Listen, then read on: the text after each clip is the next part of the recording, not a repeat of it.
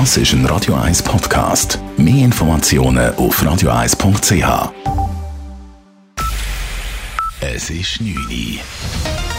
Radio 1, der Tag in 3 Minuten. Mit dem Alles Kral.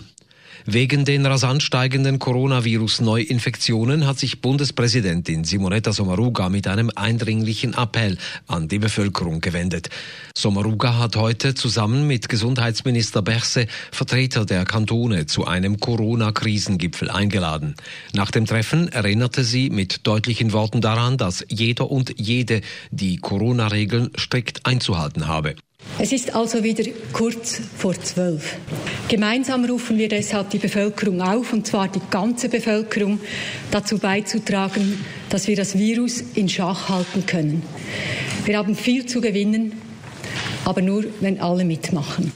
Oberstes Ziel von Bund und Kanton ist weiterhin die Verhinderung eines zweiten Lockdowns. Auch muss eine Überlastung der Spitäler vermieden werden, hieß es. Konkrete neue Maßnahmen auf nationaler Ebene wurden aber nicht beschlossen. Die Konferenz der kantonalen Gesundheitsdirektoren GDK sieht in privaten Veranstaltungen oder Feiern weiterhin einen starken Treiber bei den Corona-Neuinfektionen. Die Bemühungen zur Einhaltung der Regeln seien zwar da, Problem sei meistens die nachlassende Disziplin, sagt GDK-Präsident Lukas Engelberger. Oft sehen wir bei Anlässen, dass mit großer Sorgfalt und hoher Disziplin die Regeln eingehalten werden und dann geht man zum Apero, gut schweizerisch, und dort fallen dann alle Masken und Abstände. Außerdem gäbe es gewisse Veranstaltungen, die mittlerweile besser nicht mehr durchgeführt würden, etwa Salsa-Partys, die im Kanton Zürich bereits verboten sind.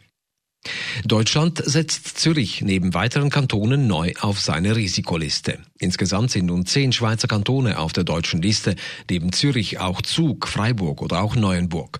Wer ab nächsten Samstag aus einem dieser Kantone nach Deutschland reist, muss dort für 14 Tage in Quarantäne.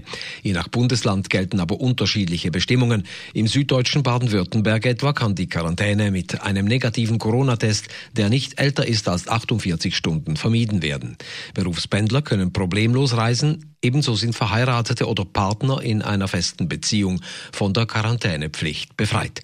Einkaufen im grenznahen Deutschland ist aber nicht mehr möglich.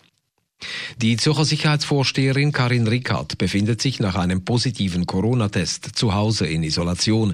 Sie ließ sich testen, nachdem ihr Ehemann kurz zuvor ein positives Testergebnis erhielt. Rickard hat, wie sie selber sagte, keine Symptome und es gehe ihr gut. Eine Gefahr, dass sie ihre Stadtratskollegen angesteckt hat, bestehe nicht, da sie sie aufgrund der Herbstferien zuletzt vor gut zwei Wochen getroffen habe. Pelzprodukte werden in Schweizer Verkaufsgeschäften weiterhin häufig falsch oder gar nicht deklariert. Die Etikette muss klar aufzeigen, ob es sich um einen echten Pelz handelt und wenn ja, welches Tier es ist, woher es stammte und wie es gehalten wurde. Kontrollen des Bundes ergaben letztes Jahr, dass von fast 7000 überprüften Pelzprodukten mehr als ein Drittel nicht richtig oder gar nicht deklariert war. Am meisten Probleme gab es bei Pelzkragen von Jacken.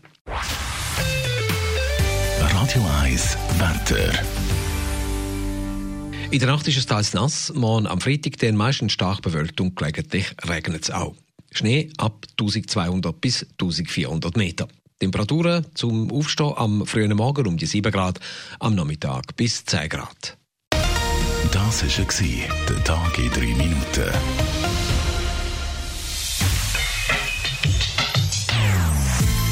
Non-Stop Music auf Radio 1. Die besten Songs von allen Zeiten. Non-Stop. Radio 1.